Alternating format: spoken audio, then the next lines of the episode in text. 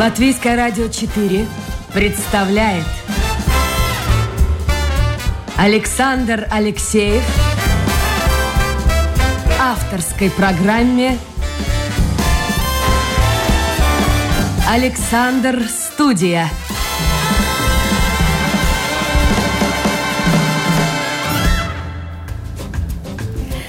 Здравствуйте! В кресле ведущего программы «Александр Студия» сегодня я, Марина Ковалева. Наша уважаемая гость сегодня – это Елена Форста. Здравствуйте! Здравствуйте! Елена – искусствовед, экскурсовод в Рундельском дворце, создатель частной галереи исторического костюма Маза Муйжа в Гренстеле.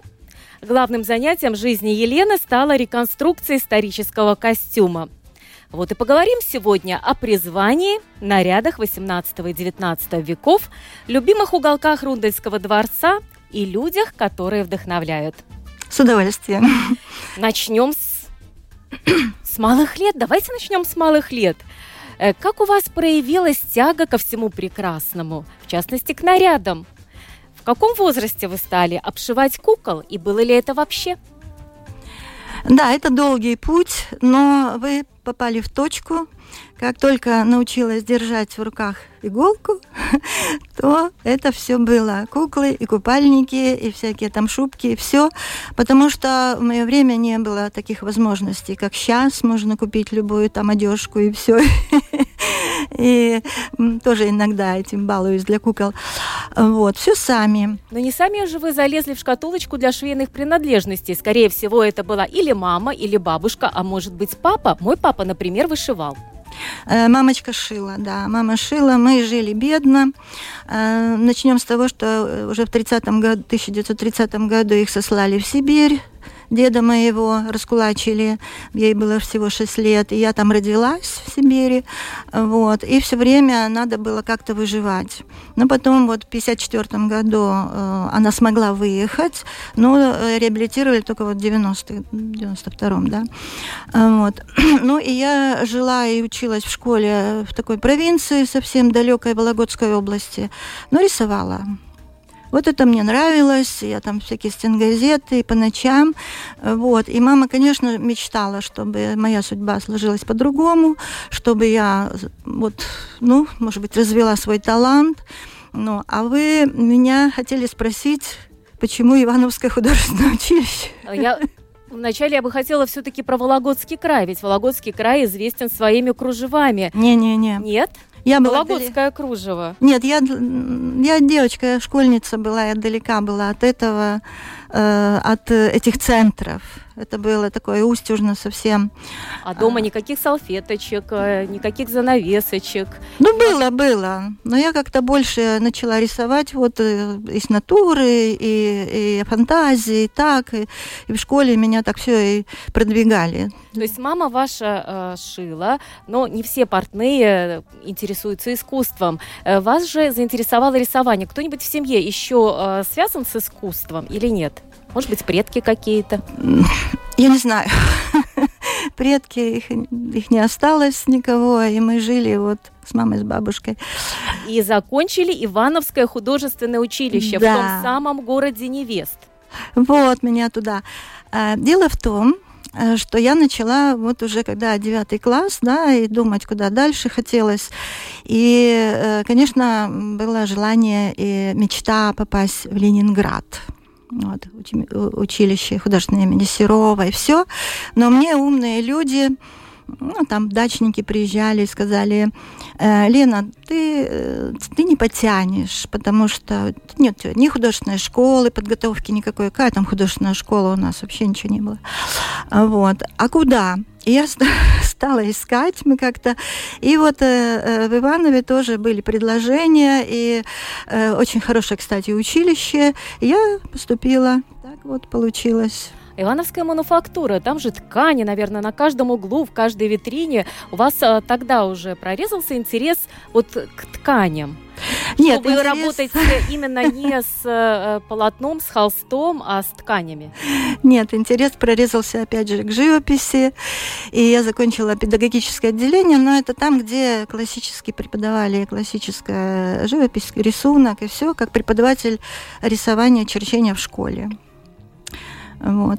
А потом э, так получилось, что э, меня как активную такую ну, активистскую в жизни тоже, ну, комсомолку отправили в, в пионерский лагерь эм, «Орленок», это идеологический, да, Артекта был э, отдыха, вот, и, значит, там я преподавала кружок для детей, все, вот. Ну, а потом по воле судьбы оказалась в Латвии. Просто э, одна семья здесь жила, и молодой человек меня познакомили, потому что а, мама дружили, они вот приехали в гости, она меня привезла сюда. Но у меня с молодым человеком не сложилось особенно, но я так осталась и люблю Латвию. И вот уже 46 лет. А к тому времени уже осуществилась ваша мечта попасть все-таки в Ленинград, ныне Санкт-Петербург, и э, закончить все-таки Институт искусств? А, мечта эта осуществилась тогда, когда один добрый человек, вот в Бауске я жила, а, буквально вот приехала через год, а, как-то вот со мной заговорил, и он был из Рундала на, где-то на остановке, то ли он меня подвозил, я уже не помню его имя Степан, вот всю жизнь благодарна буду. И он говорит, твое место там. Посадил меня в машину и повез в Рундельский дворец. Там только что открылся белый зал, и это ну, гиды нужны были, да, гид. Вот я работала, начала на э, русском языке, экскурсовод очень много было, очереди стояли, там такая несколько залов было открыто, да, еще мало совсем. Э, это были э, из Юрмалы курортники, да, вот все. И вот так. Ну, он меня привез, у меня была аудиенция с господином Лансманисом, вот. Ну, он посмотрел на меня, спросил и говорит, да, будем работать, давайте, начинаем. Вот так все и пошло. Да, непростая была работа тогда. Действительно, очереди стояли, тапочки всем надо было надеть, время бахилы. идет. Бахилы, да, тебе надо быстренько пробежать по всем залам, золотой, белый, про фарфоровые вазочки рассказать, аиста на крыше показать э, в белом зале. Ну, а как же вы э, занялись именно историческим костюмом? Таким сложным делом, как его реставрацией? Нет, реконструкция. Реконструкция. Это с нуля. Это с нуля. То есть реставрацией вы сами никогда не занимались, да? Ну, немножко. Немножко. А почему решили, что именно реконструкция, а не реставрация? Так, ну, опять же, надо начать с того, что я 22 года отработала в штате музея.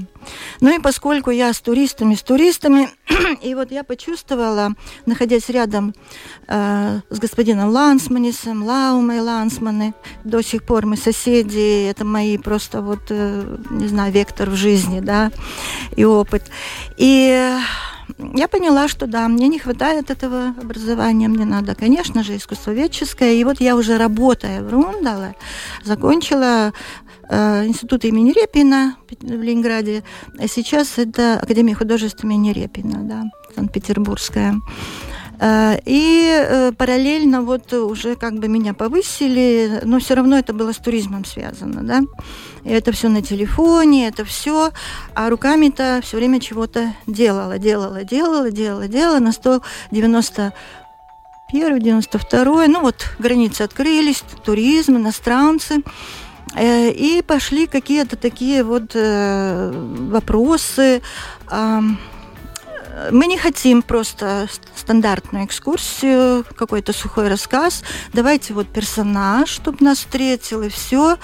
Э, ну, я и была тем персонажем первым, который встретил. Вот были американцы, я помню, это чудо такое было они, значит, э, богатые, да, приехали группы, и потом, как я узнала, у них были традиционные посещения разных стран, и в каждом государстве у них был зеленый бал, голубой бал, у нас был розовый. И вот они все в розовых цилиндрах, там мужчины, все летом, да. Ну вот. И мы наряжались, да, как придворные, как эти камеры-динеры у дверей. Но вы тогда наряжались э, в какие-то существующие костюмы, брали, например, их на прокат в театре. Было. Или такое. тогда вы уже подумали, что надо создавать свои костюмы, которые соответствовали бы эпохе Рундельского дворца? Ну вот для этого розового балла мне пришлось взять, я поняла, что это мне велико и все такое, и э, начала, да, начала создавать свой образ, и потом осмелилась выйти перед нашими сначала, как церемония мейстер. Вот. Я как-то вот декольте и панье, и вот эти все прически, это очень сложно в этом ходить, да, это для молодых, а чтобы работать, и чтобы все, и жестикулировать, и все, ну, понятно, я вот как-то, и у меня, может быть, и денег не было еще на огромное дамское платье. Вот.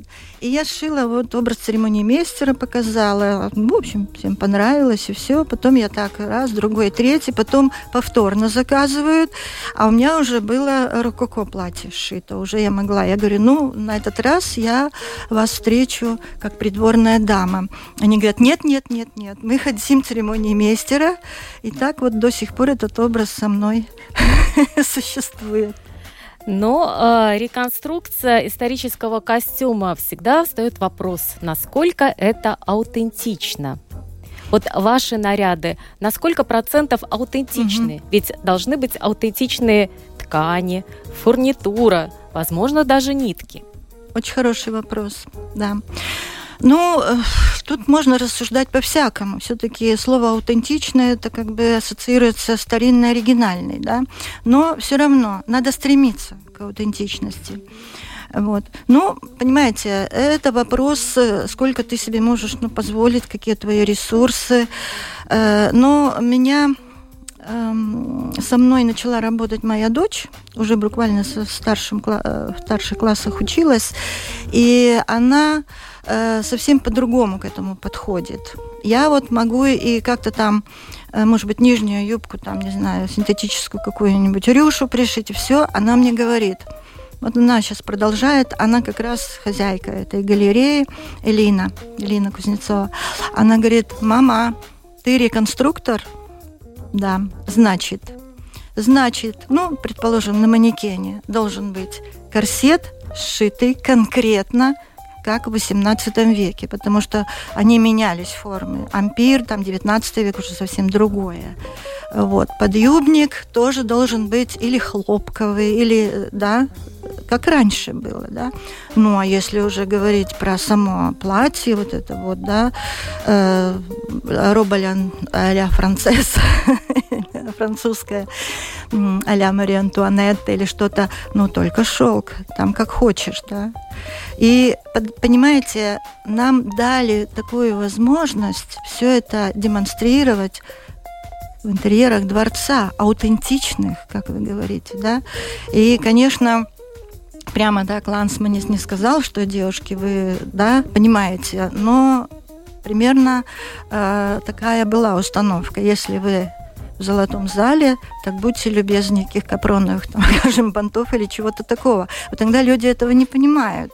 Они думают, шить как-то какую-то там аппликацию в магазине купить, пришить, и, и уже рококо. Нет, я, я думаю, даже... что там все намного сложнее, потому что э, те, кто относится к делу серьезно, они даже инструменты э, стараются, свои орудия труда э, выбирать такие, э, какие были в ту эпоху. Конечно, это очень трудно. Я знаю, Наталья Музычкина, директор Рижского музея моды, да. рассказывала, что когда шла работа над реставрацией одного из платьев, нужно было пришить э, бисер. Да. И они для этого искали иглу на аукционе да. такого размера, чтобы можно было этот бисер пришить. И даже самая тонкая старинная игла все равно не помогла. Да. Не помогла решить этот вопрос.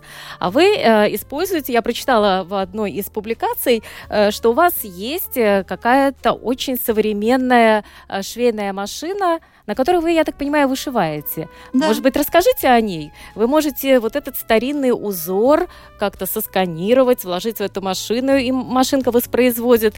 Все-таки это интересный нюанс. Эм, да, у Маза и Муиже у нас есть э, э, японская машина. Я писала проект несколько лет назад. Э, вот первый, единственный был у меня. Э, ну, мне, в общем, предложили попробовать. И э, финансирование было. Э, значит, а до этого у меня была такая, ну, попроще, да.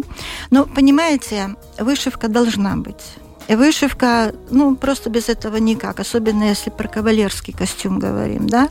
Они же, этот образ кавалера приближался к дамскому, и вышивки, и кружева, и напудренные парики, и шелковые чулки, и туфли на каблуках, ну все. Вот это была эпоха наша, рококо, Рундельский дворец, когда костюм терроризировал своего владельца. То есть, так говорят. Ну вот. Но понимаете, то время сидело 30-40 вышивальщиц. И они для этих аристократов месяцами, там, неделями, не знаю, вышивали, и все. Вот. И мы можем, конечно, иголочкой вышить, но тогда нам надо года.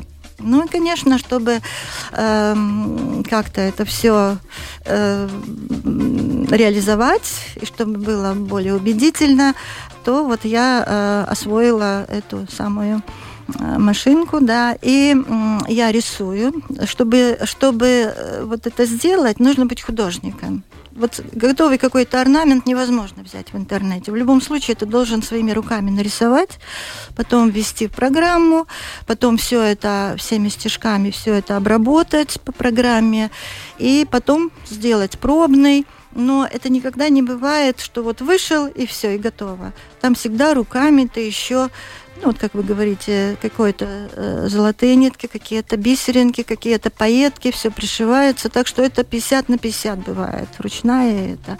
Ну, грешим, но зато э, эффектно и вот. Так что... а, с вышивкой понятно, а как же крой? Ведь так важны выкройки. Вы изучаете архивы или как вы... Это не проблема. Много книг в Рундельском дворе прекрасная, дворце прекрасная библиотека научная. Э, можно выписать просто готовую вы, выкройку, да, вот эти на Etsy, на, на, на этих э, интернет, да. Э, это не проблема. И можно скопировать, и все. Но я как-то смотрю на изображение на портрет старинный, все. И на манекене еще как-то вот сама смотрю на этот силуэт, и я думаю, вот я неправильно, вот я придумываю, может быть, я так импровизирую, а потом я прочитала высказывание модельера Юдашкина, он говорит, настоящий модельер – это не тот, кто берет готовую бумажную выкройку и переводит, а тот, который на манекене сам мани, э, ну, моделирует, и все. И я успокоилась, думаю, я делаю все правильно. Вы упомянули, что можно скопировать, можно скопировать какую-то выкройку. А, я вот тоже прочитала, что один из объектов одежды, который вы э, реконструировали, это утренний мужской халат 18 века, э, который сделан по оригиналу, который хранится в музее Метрополитен. Угу. Кстати, а как с авторскими правами? Там надо получать разрешение, например? Ну нет, я думаю, что это же публично все эти фотографии, все это опубликованы, все э, ну, экспонаты Метрополитен официально. Я думаю, что по этой картинке сшить, и потом же он же не... Ну, я не, не, мне кажется, что это не актуально, это можно. У вас э, руки развязаны, вы можете творить, и это очень хорошо. Да. А вы, Я вас... думаю, что напечатать вот это э, изображение, какое-то фото из музея в какой-то своей публикации, вот тут, наверное, надо думать, вопрос стоит, да. А вот то, что там нарисовать, перерисовать и, и что-то, я думаю, что нет. Вы в основном занимались и занимаетесь э, нарядами эпохи барокко и рококо. Ну, как говорят, барокко, чтобы понять, это, посмотрите, перевернутый очень широкий бокал платья. Да? да? Ну, два метра, может быть, юбка в ширину, корсет, декольте. А вот э, рококо. Ну, рококо – это вот эпоха Людовика XV, да, это уже как бы аристократия э, наслаждается, Версаль, они получили в наследство богатое государство, и вот э, как его высказывание после нас хоть потоп. И вот это такое все романтичное, такое все непрактичное, много э, дорогих тканей. Вот, например, французские э, платья рококо, там действительно там сзади такая длинная складка идет, переходящая, переходящая как бы в шлейф, э, называется складка ватто, да, и панье, вот это тоже э, надо э, различать. Кринолин, тогда еще такого понятия не было, а вот именно с такими ложными бедрами, очень вот на китовом усе конструкция, все внизу. Кто хочет понять, что такое панье, тоже может э, сходить в тот же Рижский музей моды. Э, там э, сейчас там... как раз проходит выставка, и женщина любого, любого размера Могут. может примерить на себя вот этот э, панье, Я эту конструкцию. Там все на веревочках. Я сама облачалась, скажу, что это очень... Э, просто ну, облачиться. Но ходить трудно, как вы заметили. Да. Мазаймуй же, там не только панье, там полностью вы можете примерить костюм. У нас есть такое предложение. У нас есть на манекенах основная экспозиция. Это вот э, историческая реконструкция, да, серьезная. И вторая группа э, аксессуаров, платья, да, и мужские. Это вот для фотосессии. Но они тоже красивые, убедительные. А вот расскажите поподробнее о, о вот этом галерее исторического костюма Маза Мойжа в Грэнстеле, да, угу, который вы сейчас уже начали рассказывать. Это часть дома, э, может любой человек в любой момент туда приехать, или это часть вашего частного дома? Да, совершенно верно, это часть нашего частного дома. Ну, дело в том, что если мы э, говорим о том, о начале творческом, да, э, вот реконструкции костюма, то это уже где-то 2003-2004 год, и э, мы предлагали в Рундальском дворце мы в Рундале жили, да.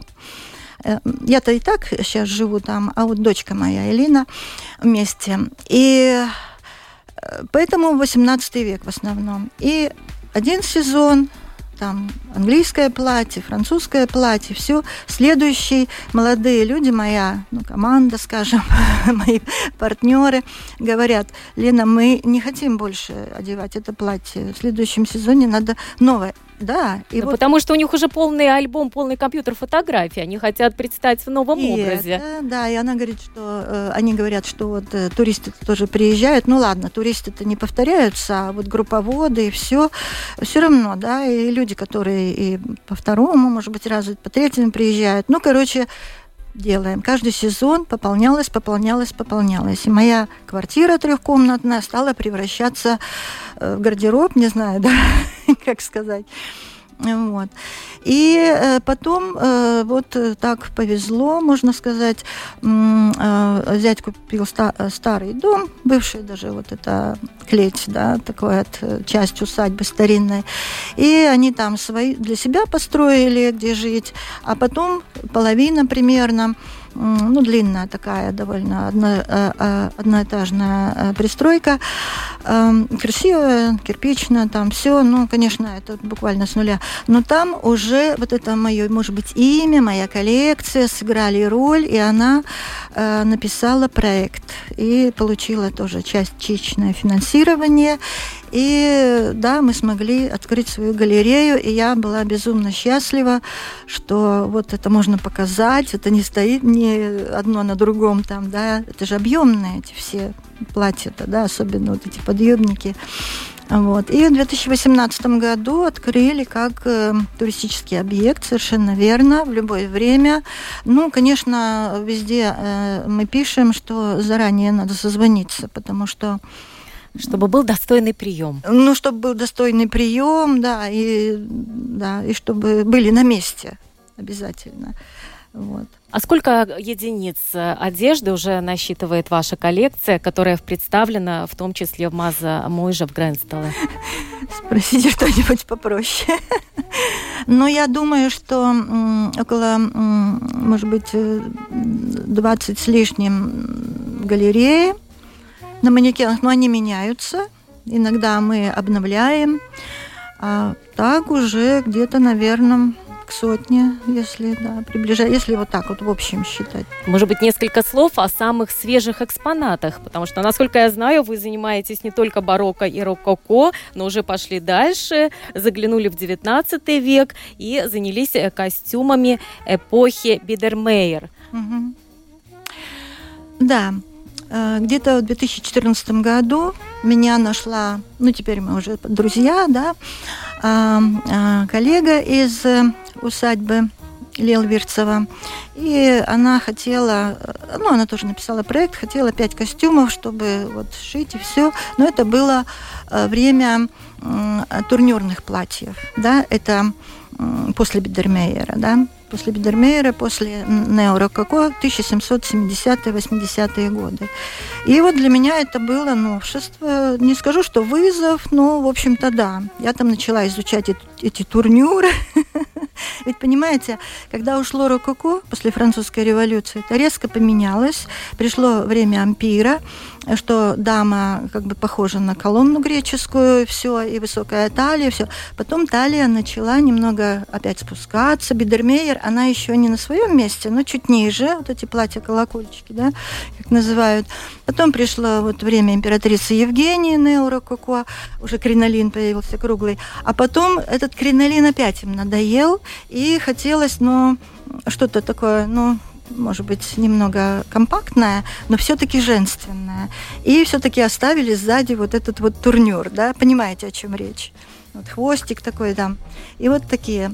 Ну да, мы сделали. Там было два женских турнюрных платья визитных, платье амазонки, которое на лошади девушка скакала, и детское, и мужской один костюм. Потом появились другие э, так сказать, э, предложения. Эм, вот это Лел Платоны, мой же там для танцевального коллектива я делала. Вот. Потом для Бауского замка, ой, извиняюсь, для Елгавского дворца э, делали платье уже конкретно дочки герцогини Доротеи по картине. Вот. Но очень, конечно, важный экспонат, который стоит в галерее, который я создала при помощи при поддержке Бориса Тетерева, мецената, мы давно дружили с ним. Э, это реконструкция платья герцогини Доротеи по э, портрету из Рундельского дворца, по парадному портрету, и потом ее мужа герцога Петра Бирона. А это шедевр, да, ведь там использована натуральная ткань леонской мануфактуры. Все. Благодаря Борису Тетереву вы смогли позволить самые лучшие, самые аутентичные материалы. Да, мы целый год могли работать спокойно, получая зарплату, вот я еще двое коллег, да, и э, там уже по каталогу во Франции мы это тафту, вот именно историческую, есть же мануфактуры, которые, э, ну вот склад, скажем, и там вот они лежат рулоны, никаких рулонов нет, э, вы заказываете 5 метров, там 30 сантиметров, и вам ткут на старой, по старой технологии. Вот мы смогли тогда это сделать. Да. И вот это легендарное платье, оно находится именно в вашей галерее исторического костюма, а не в Рундельском дворце. Оно 6 лет было в Рундельском дворце. Я очень благодарна, что мне разрешили э, там его экспонировать. И потом переехала, когда уже мы смогли свою галерею, да, Мазамуэжу. А, говоря о нарядах, обычно есть какие-то элементы одежды, которые нам кажется сейчас э, в нашем веке, что это просто декоративный элемент, а он на самом деле в те далекие времена имел чисто практическое значение. Вот можете привести несколько примеров? Я, например, знаю, что вот эти цветочки, которыми украшали платье, это не просто для красоты, это просто чтобы э, дама все-таки пахла сама приятно или наоборот, чтобы подносила э, к носику, чтобы не так заметны были запахи от других людей. А может быть, еще какие-то интересные элементы одежды, которые имели тогда чисто практические значения, а нам трудно об этом догадаться сейчас? Ну, конечно, есть такие аксессуары. Там чего только не рассказывают и чего только не начитаешься. И блохоловки, и э, мушки, и духи, само собой, нюхательная соль. Ее нужно где-то носить, да. Потайные карманы есть у этих платьев, да. И, а зачем нюхательная соль? Знаете? Нет? Чтобы в обморок не падать, Конечно. когда вальсируешь слишком много? Или какие тогда танцы исполняли? Они же падали в обморок, ну, экстра дамы, экстра модные, они же затягивались до предела, там они требовали, чтобы им там чуть ли не, не бё, э, ребра нижние удалили, не дай бог, как да, и когда не обязательно от танцев, просто иногда эмоции переполняют, и вдруг она увидела, это же век флирта и кокетства, понимаете? Она увидела, что ее поклонник смотрит на другую. Боже мой, кошмар. Она падает в обморок, она начинает дышать интенсивно, воздуха не хватает. И тут помогает вот, да, это нюхательная соль. Потом лавандовые бомбы там были такие, связывали специально э, такой букетик, чтобы лаванда, чтобы вот тоже, она же сильно пахнет. Вот. А иногда они имитировали обморок чтобы Для чего? Э, в руки именно к тому кавалеру, который понравился. Сейчас в современных книгах «Как заполучить миллионера» тоже иногда советуют. Или в обморок упасть, или как бы у тебя каблук сломался. Не знаю, насколько это работает, не проверяла. Работает, работает. А, кстати, какой самый любимый у вас уголок в Рундельском дворце? Там, кстати, была вообще швейная мастерская? Не, ну, конечно, первый этаж был как э, полухозяйственного, даже хозяйственного значения, там и, и мастерские, и кухни, и все, все было, да. Ведь же э, на втором этаже комнаты герцога, герцогини, там парадные салоны, там же ничего этого не должно происходить, это все уже в готовом виде приносится, да, и по протоколу уже давно известно, там в такой-то день, там такой-то день от герцогини платье, да. Вот. Мой любимый уголок, ну, знаете, я так люблю Рундальский дворец, моя жизнь э, даже не мыслю. Вот я даже, э, скажем, в этом большом этом доме, Маза мой же тоже как бы э, комнату, да, можно, но, но я не знаю, я как-то не могу, я, я привыкла. Потому что я, например, обожаю будуар герцогини. Вот. Вот этот альков, который в виде такой, как вот. раковины, а наверху там пути под зонтиком. Но по-моему, такая красота. Ну вот, ну вот вы, Марина, вырвали буквально у меня эту фразу. Я и хотела сказать, что все-таки будуар. А знаете еще почему? Ну, альков, там все такое. Там еще туалетный столик, косметический столик. А потому что там переодевали, там готовили к выходу, вот там затягивали этот корсет, там при, приш, пришивали, привязывали к нему это панье, у них же не было э, ну, кнопок никаких, э, да, резинок, вот, только веревочки, это все очень долгий процесс. Дама очень уставала, она еще потом ей надо напудрить, ей прическу соорудить, да, и все, корсет не позволяет согнуться, и она должна отдохнуть перед выходом, большим выходом. А вот поэтому нужен альков, чтобы там вот так вот полу, сидя полу как-то расслабиться, но это невозможно. И мы в театрализованных экскурсиях рассказываем, что там стоит такой приборчик на столике для горячего шоколада. Вот это был такой энергетик, сильный, очень крепкий. И они себя ну, как бы вот э, поднимали свой тонус. И им надо было пару чашечек такого крепкого выпить напитка. А потом были всякие курьезы. Вот если приедете в Рундельском дворце, мы вам расскажем одну пикантную историю, связанную с горячим шоколадом. Сейчас тайну открывать не буду. Но Иван Слансманис, многолетний директор Рундельского дворца, который уже вышел на пенсию, он э, как раз вас э, вдохновил на то, чтобы вы занимались э, частным бизнесом. Ну, как частным бизнесом? Ну, в 2003 Своим году делом. я перешла на, уже из штата, как бы, ну, все так обстоятельства сложились, и потом действительно мне хотелось заниматься творчеством в свободном полете.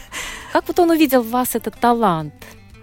Вы помните тот разговор, когда он сказал вам, ну давайте, да нет, попробуйте? разговора не, было. не было. Не, не, не, разговора не было. Мы уже этим занимались, все это шло, и потом я говорю просто так уже все получилось, что э, стали принимать э, других сотрудников, более молодых вот на эти должности, и все. И как бы, ну, не скажу, что у меня не было выхода, но, в принципе, я должна была как-то принять решение. Ну, и я, конечно, э, занималась мы параллельно еще сувениры там всякие делали. И вот это тоже мое, как говорится, знаете, как и материалы всякие остаются, кусочки красивые, все. А вот, ну так вот и пошло. Так что вот с 2004 года я уже э, в своем своей нише.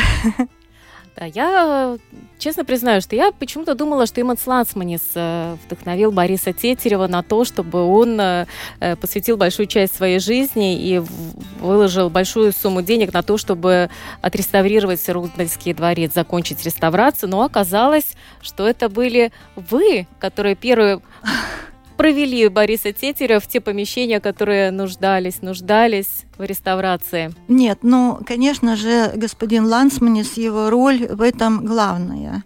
И Борис, когда вот э, посетил дворец, и когда вот началось сотрудничество, то это только благодаря, да, он поверил. Он же вот с 97 -го года, до того, как был создан официально вот этот э, фонд семейный Борис Инари Тетерев, он же просто давал деньги, даже отчетов каких-то там не требовал, вот, ну как вот проекты эти, да, вот. Так что это только благодаря господину Лансманису. Но э, вот именно в 97 году я просто оказалась Э, вот встретилась с ним, когда он просто зашел, они зашли вдвоем, да, во дворец, и вот так вот э, осматривается, и, и такой человек-то, ну, сразу как-то вот почувствовалась такой непростой, а я тоже коммуникабельная такая. Мне не надо вот, э, чтобы понять, что что-то. Я, я вижу вопрос в глазах, я подхожу и говорю, как вам помочь, и все. И очень люблю, когда и в других местах это происходит, и мне помогают. Вот.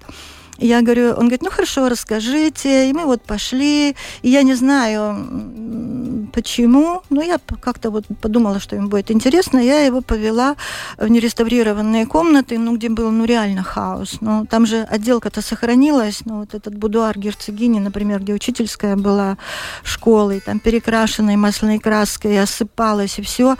И он говорит, ну, почему так? Но почему вот это все так стоит, я говорю, ну денег нет. вот.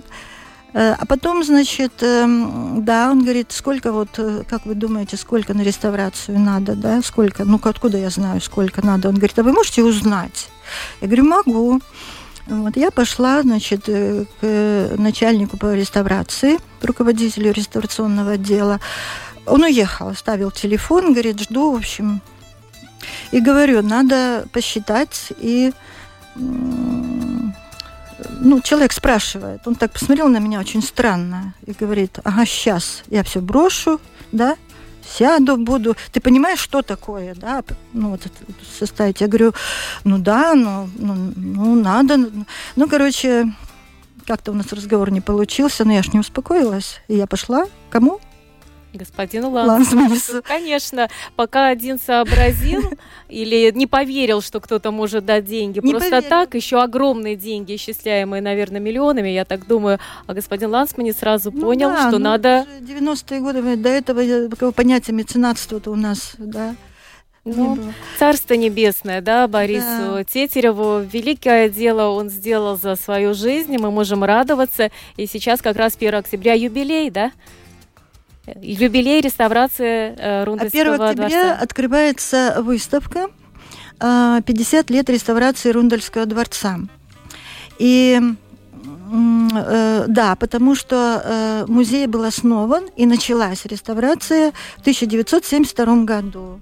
Вот ровно 50 лет прошло. Ну и, и, конечно, надо ехать. Я думаю, что это очень интересно. Я не участвую в организации выставки, но я с 82 года в музее, я помню, я помню все это, как это происходило, я помню этих людей. Вот. Ну, многие уже, как говорится, покинули этот свет, но я надеюсь, что приедут. Приедут коллеги, очень хочется встретиться. Мы вместе. Сейчас, кстати, многим предстоит э, достаточно трудная зима, возможно, жить в холодных квартирах. Вот опыт жизни в Рундельском дворце, чем нам может помочь? Как мы можем утеплиться? И с точки зрения одежды, с точки зрения каких-то приемов, ну, помимо известного, положить горячий кирпич в кровать. Не, ну, понимаете, музей это очень серьезно. Сейчас он наполнен шедеврами, сейчас это огромные... И там нельзя, конечно, э, снижать Нет. температуру так э, радикально. Но 93-й год, и вот два года не было отопления, когда вот после перестройки не было денег. И, да, промерзал, и в шубах ходили. Это была трагедия. Это, конечно, очень плохо. Но тогда не было такой огромной экспозиции, понимаете? Не было столько картин дорогих, и все. А сейчас это... Вот, но музей работает котельная на природном газе, так что уже тут мысли там у всех э, да, разные, как, как мы... А во время Берона э, как утеплялись в зимнее время, когда, хотя это была летняя резиденция, насколько Никак, я помню. да, это был летний дворец, так вот это был для временно э, приятного летнего времяпрепровождения, для балов. Вот зимой не, не предусмотрено было отопление. Да, есть традиция под Рождество ходить на балет «Челкунчик», а вот мне кажется, что можно завести очень хорошую традицию под Новый год, отправляться, например, в тот же э, ваш дом, где есть галерея исторического костюма, чтобы окунуться вот в эту сказку. Что вы можете вот так вот предложить, чтобы вот это почувствовать такое праздничное, сказочное настроение? Ну, можем предложить э, красивую сказку, обыграть как-то, конечно, все это связать с модой, да, у нас же там экспозиция представляет как раз вот от рококо до юген-стиля, вот этот период. И можем, да, нарядить, одеть в принцессу, в принца, э, и, и детей, и, э, и там, ну, вот, например, мальчикам, по моему опыту, не очень как-то любят они. У нас есть такие, ну, как будто старинный рыцарь, там вот, да, такие э, э, костюмы. Вот. Ну, всякие варианты. Можно очень много чего придумать. Вот. день рождения там или еще чего-нибудь, так тоже можно обыграть. Конечно, когда облачаешься в какой-то наряд, это уже совсем другое дело. Как говорят, и спина выпрямляется, да. и речь становится другой, и манерой, и кокетство, и все-все сразу. Ну что ж, э, спасибо вам за ваш э, труд.